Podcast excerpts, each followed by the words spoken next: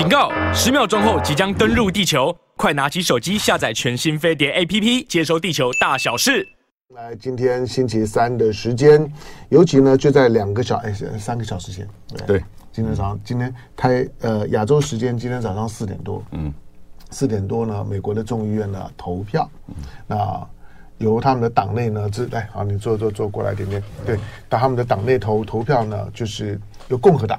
共和党发发动，没错，这个呢比较特别哈，因为麦卡锡呢被罢免成功了，两百一十六票对两百一十票，对，因为因为众议院的总票数呢是是四百三十八票嘛，呃是四百三十三三三十五，哎不不，众议院啊，众议院的总总总总总票数对啊，四百三十三，四百三十三，嗯，那那为什么少两票？有两个没有没有那个吗？呃，两个不在，两个不不不在嘛？对，就是他原来的席位应该是四百三十三十五嘛？对啊，对。那好，那所以所以几乎那投投了投出来四百二十六票，那。也也可以告诉你，就是说呢，那个那个基本上是是政党动的动员了，已经已经崩到很极端了。是那因为有一些的共和党呢跑跑跑票，一定有共和党跑票嘛。共和党只要不用不用不用多，因为因为民民主共和两党现在大概就差五席而已嘛。嗯，嗯所以所以只要只要跑掉跑掉个跑六六六个，我六个不来投投票，那你一定垮的。最后就是差六票。对，好，所以呢这个很容易算哈。他他表示告诉你，就是说这个这个呢，从我刚刚讲的这些数字的背后呢，它就是一个充分的政党动员之后的结果。好，那呃，杨明在我们的现场来，我们今天呢，从从呢麦卡锡呢被罢免谈起。我我早上起来的时候看 CNBC 的新闻，那看 CNBC 的新闻的时候呢，那个新闻当然是用用用 Breaking News 呢在在讨论这件事。这当然是今天今天的美国的美国的重要的新闻事件，因为它是历史上第一个。对。那第一个呢，被被罢免，而且被自己的党发动罢罢免的众议院的议长。但是我只在看在看新闻里面的时候呢，其中呢 CNBC 呢在抓麦卡锡的镜头的时候，他特别抓了一张麦卡锡旁旁边站着一个人，这个人我认识，那个是蔡英文。他抓了麦卡锡跟蔡英文的照照片。好吧，来我们看麦麦卡锡被被罢免，就是他到底做做做错了什么？他不过就只是在在那个呢会让政府关门的法案里面呢，最后踩了一下刹车而已啊。对，这就是大关键了啊！因为他上来的时候就是很弱势的议长。对呀，十五轮都投票，十五轮投票才当选。那而且在这个当前的情势是，当然两党极端的对立撕裂。嗯啊，那对立除了是这个各拥其主，嗯啊，拜登、川普的这样一个对立之外。其实还是有一些民主共和这个两党在核心的政策上的差异。嗯，那最核心的就是说政府开支。嗯，啊，也就是政府开支。那共和党是支持小政府，政府不要管太多。嗯，你让企业，尤其是大企业，嗯，自己去赚自己的钱。哦，那民主党呢，当然就跟工会呀，哦，学生啊，哦，然后呢，这个北部的城市啊，对，也比较有关联，因为它比较是。呃，就是说重视福利，嗯，哦，然后呢，比较要求说政府应该在这个开支上，嗯、所以你看，从克林顿到奥巴马，奥巴马还有个奥巴马 Care 有没有？嗯对啊、到这个拜登，基本上啊都是善财童子，嗯，也就要花大钱，哎，来去做这个该做的事。那当然，花大钱的目的其实也是为了巩固选票了，嗯，哦，也是为了就是说政策买票，这都很清楚的，也不要把它把这个政策讲的太复杂。那但是呢，现在的情势就是，他还记不记得美国的债务上限？上限。其实他他他真的就是说，我我我我我在想麦卡锡这个人，他在当众院议长啊，嗯，他其实他帮了。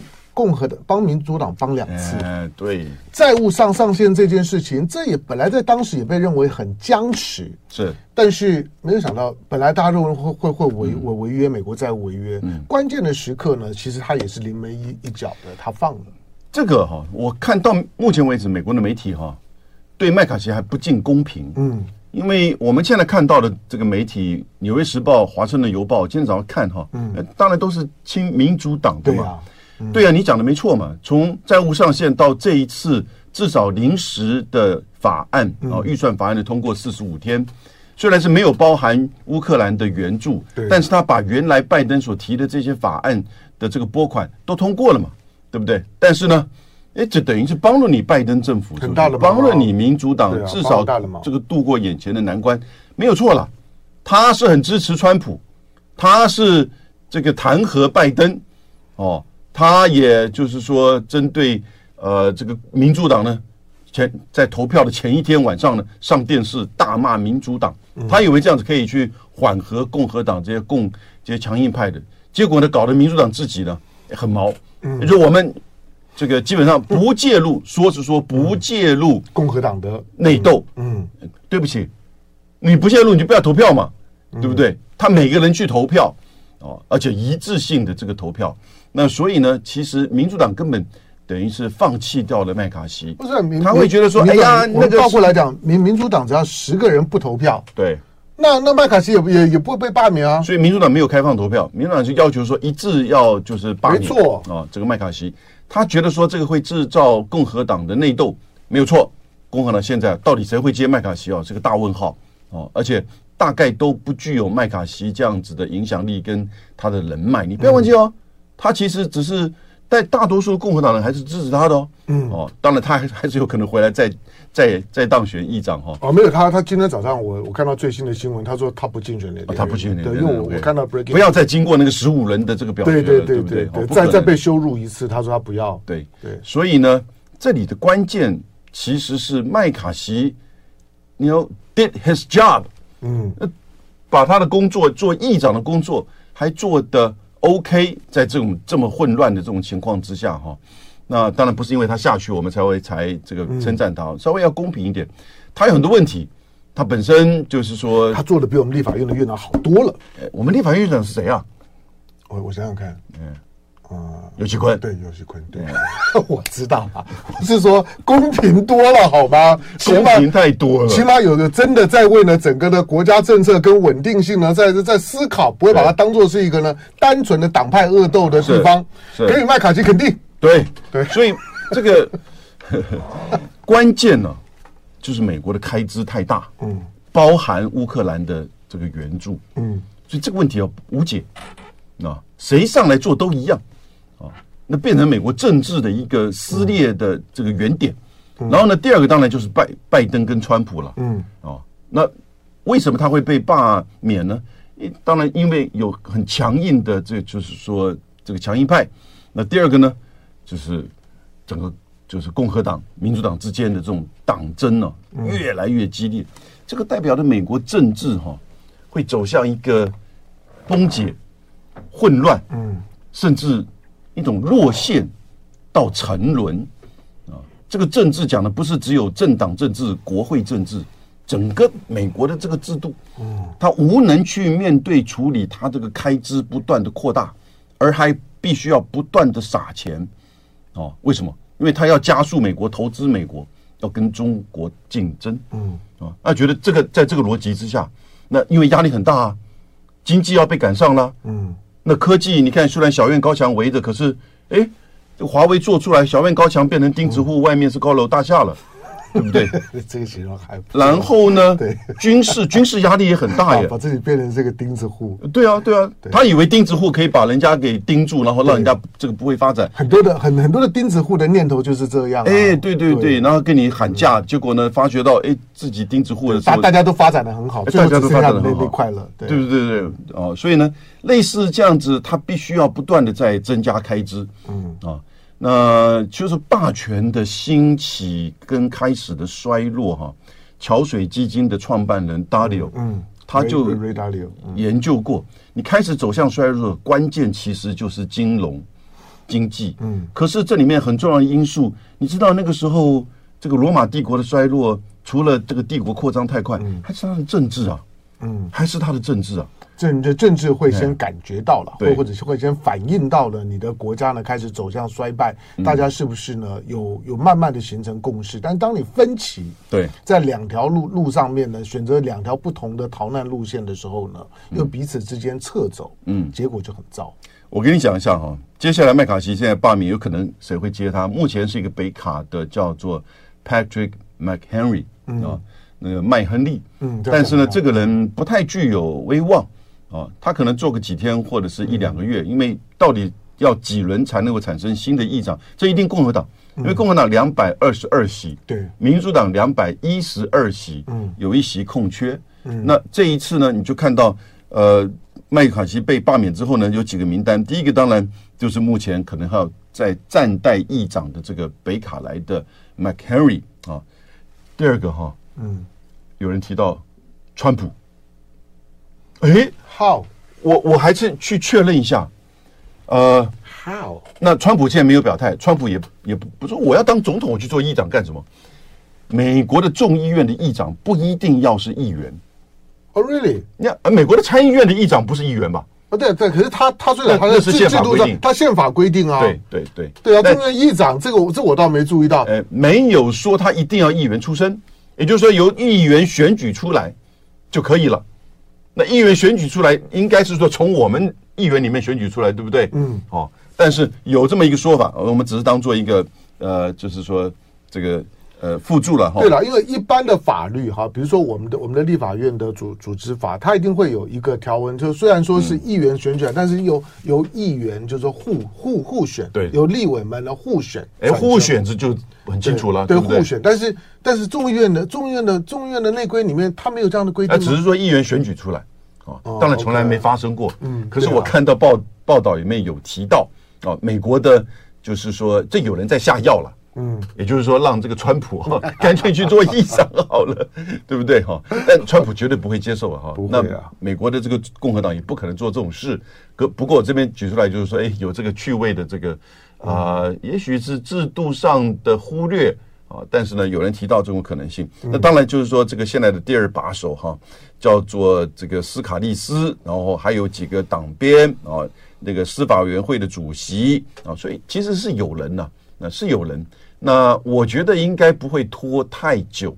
一方面，共和党自己知道你这个这个歹戏不能拖棚，对不对？嗯、哦，你拖棚之后就会影响到人民对于这个共和党的认知，然后呢，甚至会影响到川普他的这个后续的竞选。因此呢，有人有党鞭，有这个排名第二的，就是说共和党的利卡这个斯卡利斯，有一些委员会的主席，这都足够。他们大概都。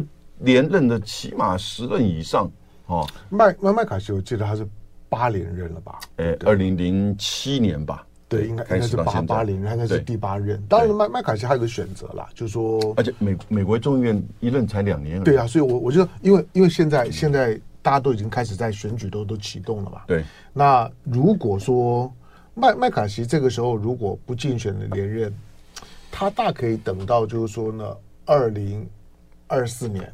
的选举结果出来，嗯，如果说现在的川普的气势真的这么强，对，而共和党也很强，呃，共和党也很强，嗯，有机会呢，在在呃众议院里面呢，创造更大的共和党的势力，是，那那个时候呢，再来接竞选，那个呢，做起来会比较稳当一点。过去美国的议长哈，通常很少会再回来做议长，嗯，对对。啊，所以所以因为竞争者太多了。对啊，我我我只今天早上看到看到麦麦卡锡的一直一些显然，哎，我我我在想说，我昨天在想说，对了，我我我知道一旦提案过了，共和党的这个提案过了之后呢，大概被罢免机会是很大。那一早起来之后就变天，我第一个想到就是说，哦，那。这两年见过蔡英文的都下台了，超这样有点，因为我我是看到今天 CNBC 的，他特别剪了一个蔡英文的跟跟麦卡锡的见面的见面的照的照片，当他的那个封面的在在反正快跑的那个影像，哎，啊那就就也不过就短短的一年之内，跟蔡英文见面的两个议长都都下台，所以某人有那个死亡之握，对对对，某人有那个死亡之握哈，太太太可怕了。好，但是这件事情他现在下台了之后，对于对美国现在的政治的乱局会有什么影响？第一个哈，你现在这个预算只是拖延四十五天。对，那如果说新的议长上来，他一定要某种程度的跟这个强硬派嗯妥协嗯啊，强硬派不会说我把麦卡锡搞下来之后我就退让了嗯，让一个温和派上来让这个预算过关。关键不是麦卡锡，关键是我们刚才一直讲的那预算嗯太大规模的开支。在美国的这种负债的情况之下，嗯，哦，现在将近这个六成到七成美国的预算是固定支出，嗯，医疗、退休，啊，然后呢要再加上利息，嗯，债务的这个利息，然后你不断的又在加债，然后你的收入在减税的情况之下，其实是这个增加的速度不快的，啊，所以美国现在到全球去收税啊，嗯，对不对？真的，他现在在全全球收收税，哎，他还要收碳税，接下来，所以基本上他各方面的找资源，但是不可能，这个关键就是在这个不是单纯的党争，这个关键在美国的预算，在美国的政府的开支。那现在这个四十五天之后，如果新的法案还不能通过的话，那产生两个影响。第一个，马上直接会不会政府就关真的关门了？嗯，哦，那第二个呢？那个援助乌克兰的预算会不会缩水，甚至拿掉？我我我觉得，嗯，不管怎么讲，这这次。躺着也中枪的是乌乌克兰，躺着也中枪是乌克兰，真的就是他们，他们明明不在美国国会里面，可是受伤最重的是乌乌克兰。嗯，那个气氛已经形形成了。对，就是未来的方方向不会是一个美国已经不可能再形成一个团结支持乌克兰的这个气氛，会有连锁性的影响。嗯，所以你看到最近欧洲国家啊，不断的在就是说这个就是说自我壮大声势。对啊，所有的外交部长跑到基辅去支持呃乌克兰。然后呢，英国的国防部长甚至说会派军人到乌克兰去训练乌克兰士兵。嗯，马上这已经被被否认，马上被苏纳克首相给否认掉。苏纳克吓都吓吓死，对不对？可是呢，忘记了乌克兰旁边的那个斯洛伐克的选举，选出了一个亲俄政党，嗯，哦的这个候选人。从从波兰总统的讲话，对，到到到斯洛伐克的选举，那个那不是一叶之之秋而已啊，那个已经是两叶，那个秋天的叶子一直掉了。也就是说，最大的支持者啊，那就是美国。嗯，乌克兰战争啊，那现在美国自己内部也因为负担不了这个东西，其实也必须体谅了。美国已经支出将近承诺至少超过千亿，支出也差不多超过五六百亿美元给予乌克兰，经济加上军事。那现在再一波的这个三百多亿的这个预算，那包整个包裹在明年的这个预算里面，我想其实从。就是看紧人民荷包的这种议员的角度，嗯，哇，你当然会在意这些问题喽，嗯，对不对？那可是呢，也许民主党觉得这个是美国作为全球霸权，哦，那或者是说表面上说，哎，这个是支持民主，这个是对抗战争、对抗侵略者，我们必须要提供的道德的援助，哦，我们无法派一兵一卒，因为可能会导致核武战争跟俄罗斯，可是我们至少在军备上应该去给予支持。啊，这个逻辑是现在西方媒体就拜登政府的逻辑。嗯，可是呢，实际上他们知道说，这是一个美国的军事霸权跟他的联邦的影响力的一个关键之一。哦，因为他的军事霸权影响呢就是说，他跟俄罗斯之间从冷战延续到现在嘛，啊，而且变成一个代理战争。嗯，而这附近全部都是他的联邦，因为是他支持北约东扩不断啊产生的就是扩大啊间接。或直接啊，有人认为直接，美国的学者这个 Mishelheimer 就认为是直接的因素造成了乌克兰战争，所以在这个上面不能退缩。那可是你这个预算又支撑不了，嗯，现在导致了就是说反弹，甚至支持你的部长麦卡锡下台。麻烦到荣总。好，进广告期间，但我我觉得现在欧欧洲。这这些的这些外外长去表态支持基辅，这不意外了。然后外外长不能干嘛？除了除了情感的支持之外，最重要是弹药，最最重要是是是钱。对，那现在对，因为美国要要透过北约去发发动一一波对乌克兰的支持，这个拜登可以办得到。可是问题是钱呐、啊，重重点是钱跟弹药。对，那我我觉得我觉得光是这个礼拜的时间呢、啊，你看马尔蒂夫选选出了一个一个亲中的亲亲中的政府。然后呢，斯洛伐克选出一个亲俄罗斯的政府，那个那个是一个很重要的 sign 啊。那整个的整个的国际气气氛啊，它确实是在一个一个微妙的微妙的转变的过程啊。这个嗯，明年的明年的国国国际社政治，我觉得是很好看。又明年又又是美国的选选举年，嗯，那个那本来就是主轴。乌克兰应该也要选举，嗯，虽然虽然在战争期间，应该也要要选举。这些呢，都都都是明年的观察的重点。对，好吧，所以要多看，就是广角，广角智智库好，这个是 不，我是说龙行天下哦，哦，OK，没有，就就就就就是，如果如果要看我 看我跟杨晓明做做的哈拉，那那那就只能在在在广角广角智库。好了，就是然后，但这个时候。好，我们我们我们待会要要要从从亚万还是要从从福茂？福茂。好，OK，蛮有趣味啊。OK，好，来八点四十一分四十一秒，你现在收听的飞碟联播网飞碟早餐，我是谭龙。好，在我坐到旁边的呢，那我学弟，那很帅的杨杨耀明。我们刚刚在谈到的，在今天早上的在台北时间，好，在亚亚洲时间，今天早上四点多呢发生的事情，就就是非常短命的美国的众议院的议长呢麦卡锡，那被罢免了。那主要的罢免的力量呢，来自于呢他自己的党内。对，但是老实说，从麦卡锡虽然是经过了十五轮投票，可是你从每一轮投票来看的话，反映的就共和党里面呢。挺麦卡锡的还还是大概三分之二到四分之之之三呐、啊，没错。所所谓的强硬派呢，大概十五人投票，你看下来一直都没有超过三分之一，所以是少数的强硬派，嗯，就绑架了就麦卡锡，或者绑架了就是说共和党的，就是说众议院的党团，对，这个对共和党来讲未必有利。当然呢，到了距离选举呢，距离美国总统大选上一年的时间，我认为美国的两党呢充满了算计。对于对对于对共对民主党呃这样的一个投票的方式，我认为民主党的最后的算计，反正美国的政治经常呢会会会是那种的 chicken game 的游戏，嗯，就就是看看就就就拼嘛，然后看谁谁先谁先闪，那这种的火火车对撞的 chicken game 的游游戏。民民主党大概也在盘算，就如果你真的把这些的预算呢给挡了，把政府预算给挡了，对于选票来讲，到底对谁比较有利？嗯，那民民主党可能会认为说，这样算下来之后呢，民主党不见得会吃亏。嗯，那那就就让你搞吧，嗯，反正搞搞到烂了之后，以过去的经验来看，搞越烂，你看到过去的几几次的政府关关门。搞烂了之后呢，几乎呢都都是共和党的在主导的关门，大大部分时候共和党呢在在主导关门的一地，可是最后的结果共和党都没有讨到便宜。嗯，那我认为麦卡锡是有把过去的这些历史资料翻一翻，发现呢继续这样搞下去之后，对共和党不见得会有好处啊。对，但是很遗憾，就是政治气氛在当下，人基本上面呢是看不到了明明明天的，所以眼前做的决定不见得是对共和党最有利的决定。好，我们来看两两岸关关系。嗯。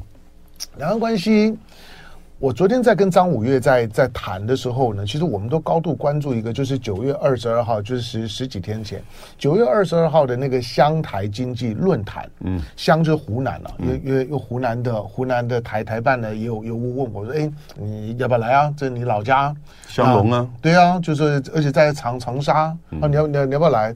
他那走不开啊，所以我就就就就婉拒了。那湘湘台湖南呢，跟台湾的湘台经济论论坛，好，这个论坛里面呢，今年宋涛去了。嗯，那宋涛宋涛去没关系，他国国台办主主任嘛，他去。可是宋涛呢，在在发言的时候呢，对于因为十月。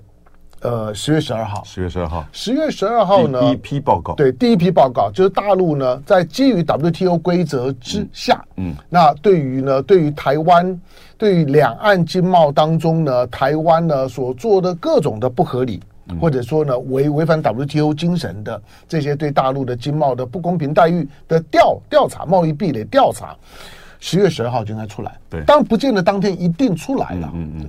也也可能再拖拖到呢十一月十二号之前的某一天，嗯，他都都有可能。对，但是宋涛的讲话的那个味道就，就就就就是就 ECFA 减少项目甚至断了，他基本上从国台办的立场都都支持。我认为国台办主任这样讲就是个很重要的事。嗯嗯嗯，对，呃，我们其实哈从二零零三年开始，嗯，零三年是阿扁执政是的第一任哈，嗯。中国大陆就成为台湾的第一大贸易伙伴。嗯，大概过了几年，开始一直到现在，嗯，就维持在我们整个对外出口，中国跟香港加起来占我们将近四成。嗯，早期的时候大概是三成八、三成七，一直到马英九执政的时候还维持在三成八、三成九。嗯，蔡英文执政之后上来之后就是破四成，然后呢，两岸的数字也不一致。嗯，我们这边数字财政部的数字都比较低。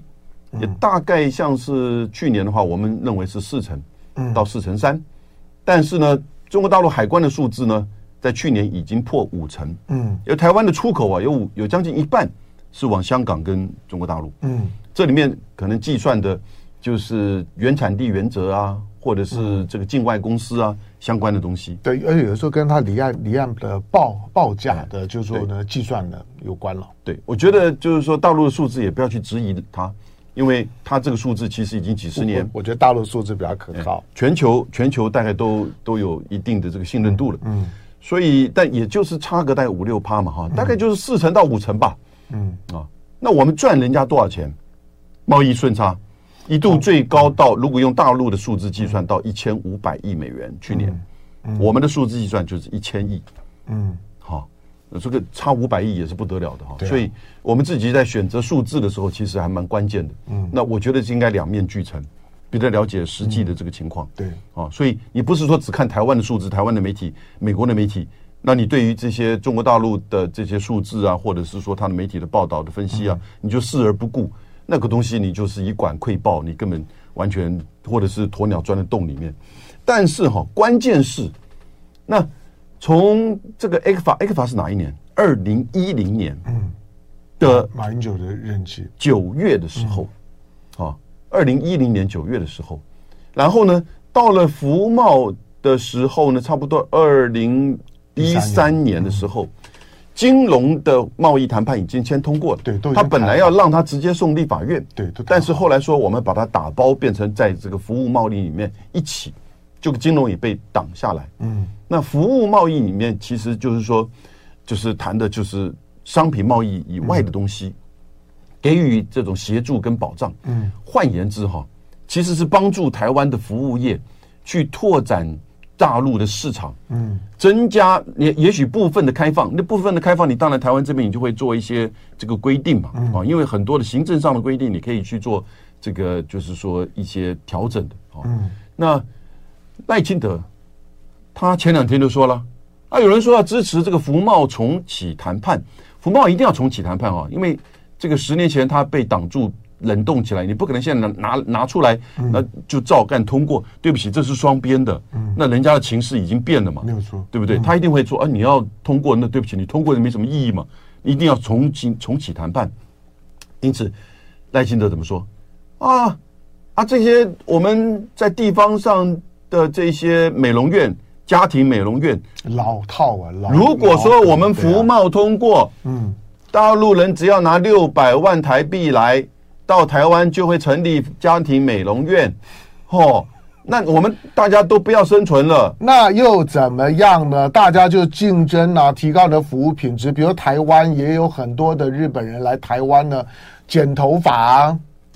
我们我们家最大的关键，我刚才讲的，对不起，哎，你到街头上去问一问，哪一家家庭美容院，它的成立成本要六百万台币？当然是啊，你有六百万台币，你拿来台湾。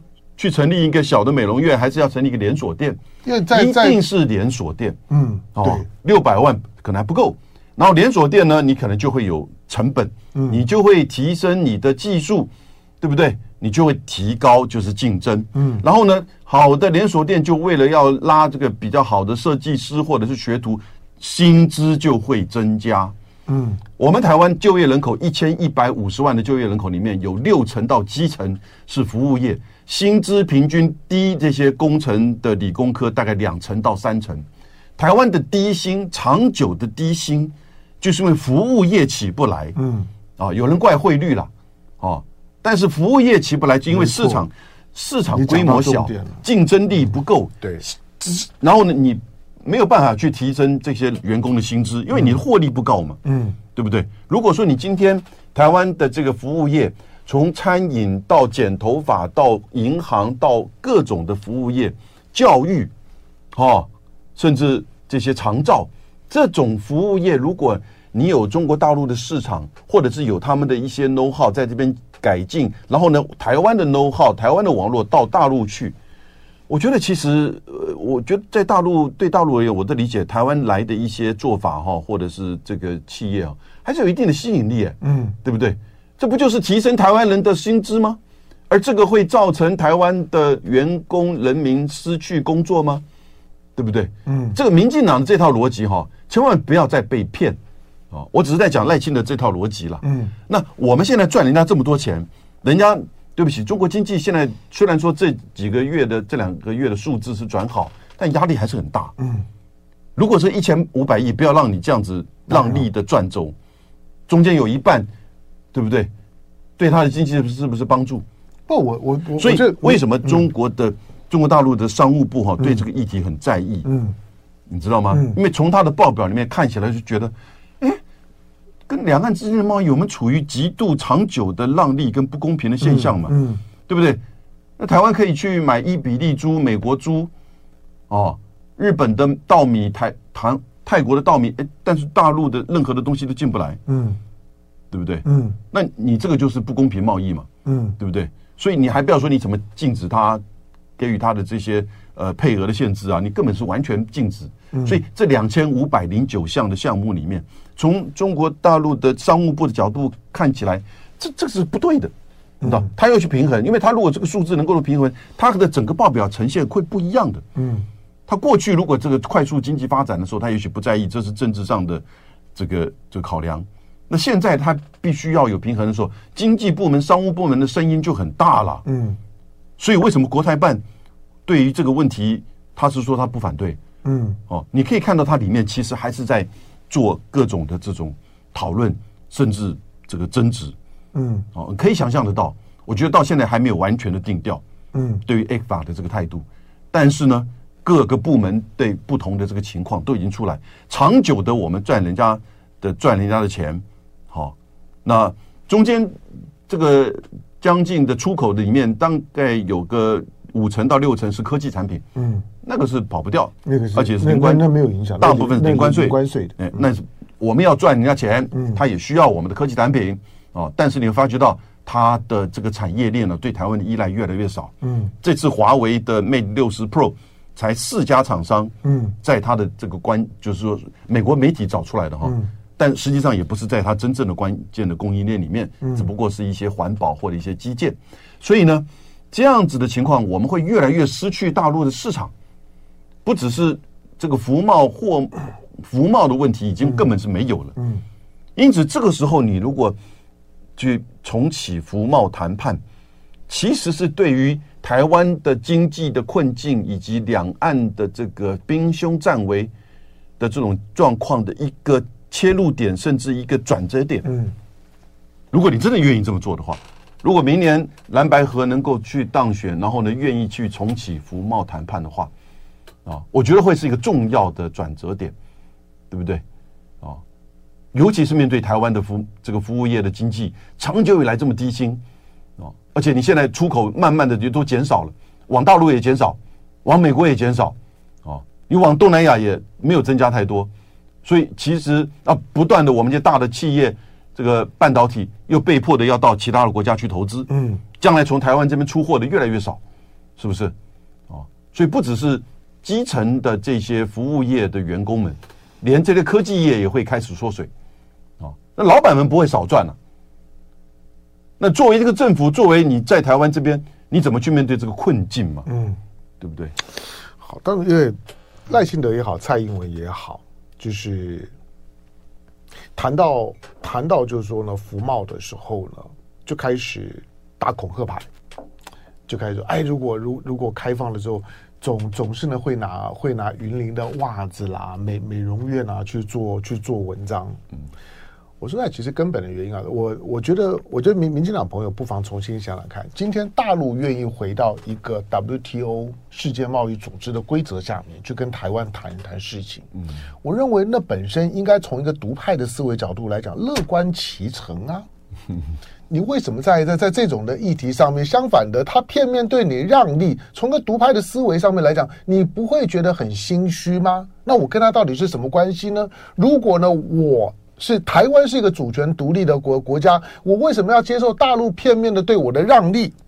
我们呢就公开竞竞争平起平坐，你开放我开放，你开放多少我开放多少，大家用谈的，那不是很好吗？我就不太懂这些独派的，就就就是呢，当有好处通通要，然后呢，真的大家跟你讲规则的时候呢，又表现出一一副呢，好像不太愿意进到一个国际组织的基本的贸易规则里面去跟对岸谈事情，你的心态到底是什么？第二个就是在服贸当中来讲，它的根本问题只有一个，因为所有服贸之间的谈的内容，最后落实的时候，它都会大量的触动了两岸之间的人民的接触。这个呢是根本的的的问题，这跟货贸不一样啊。嗯，货贸我进你，你出了之后看不到人。对，可是服贸不一样啊。服贸呢，基本上面呢，它会带来的是一些的，比如说潜在的消消费的文化。像我们刚我们在之前讲服贸的时候，除了除了除了就是金融的服务业以外，其他的电通、嗯，网网购这些都都是很重要。其实你把服贸一挡死了之后，台湾的台湾的电通跟网购就没有机会到大陆去了。是这几年你看到这这它它的发展的情况，其实现在去你竞争起来很吃力啊。它都已经是都已经的开开枝散叶，它不只是在相对于台湾有竞争力。它在全世界都有非常大的竞争力。你现在看到那样拼多多在在在在美国，你看华华尔街，他们对大陆最感兴趣的服务业里面，它就是在的在网网络服务业的部分。台湾呢错过了多少？这些才是重点啊！但是你总是担心，如果开放了之后，不敢讲的，就一开放，两岸之间的人民呢，跟这种的生活文化当中的交流呢，就会呢非常的密集。大陆的企业过来就一定占便宜吗？有啊，比如说。餐饮服务业，嗯，你去过？你吃你吃过海底捞吗？吃过啊。海海海底捞，你去没有？我们排排队两个小时，你不用想。可是不不是所有东西都是海底捞啊，也有一些餐饮服务业进来之后就挂点啦、啊。自由竞争嘛，你到底在怕些什么？来，感谢有明来，谢谢。就爱点你 UFO